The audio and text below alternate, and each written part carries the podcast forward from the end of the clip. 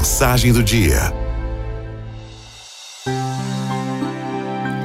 Não sei há quanto tempo você está esperando a realização de uma promessa. Esse milagre, essa providência, essa cura, essa bênção, mas eu sei que ninguém espera em vão. Aquele que põe sua confiança em Deus entende que o tempo é necessário, que valerá a pena e que os planos de Deus no tempo certo ninguém impedirá. Podem se passar anos, mas se ele lhe prometeu algo, certamente ele cumprirá.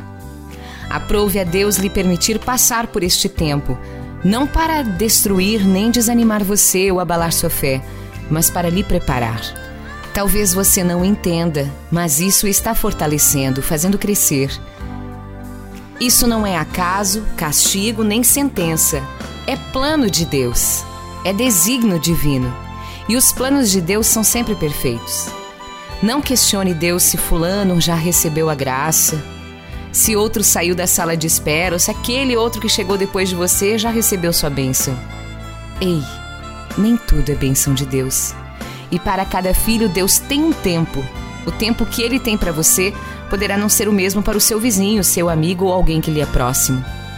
Nem tudo que parece bom é bênção de Deus, e o que não for dele se desfaz da mesma forma como foi feito.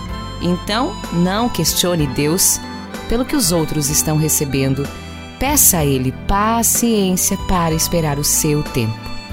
Você não entrou na sala da espera em vão. Deus o quer lá porque tem propósito para abençoá-lo. Confie.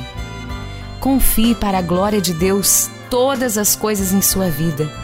Ele merece glória nos dias ruins e nos dias bons, porque ele continua sendo Deus em qualquer circunstância. E você também questiona Deus: por que eu tenho que passar por isso? Ei, escuta aqui. Você passa por coisas indesejadas e que parecem insuportáveis para que lá na frente você possa viver algo que muitos desejam, mas só você receberá.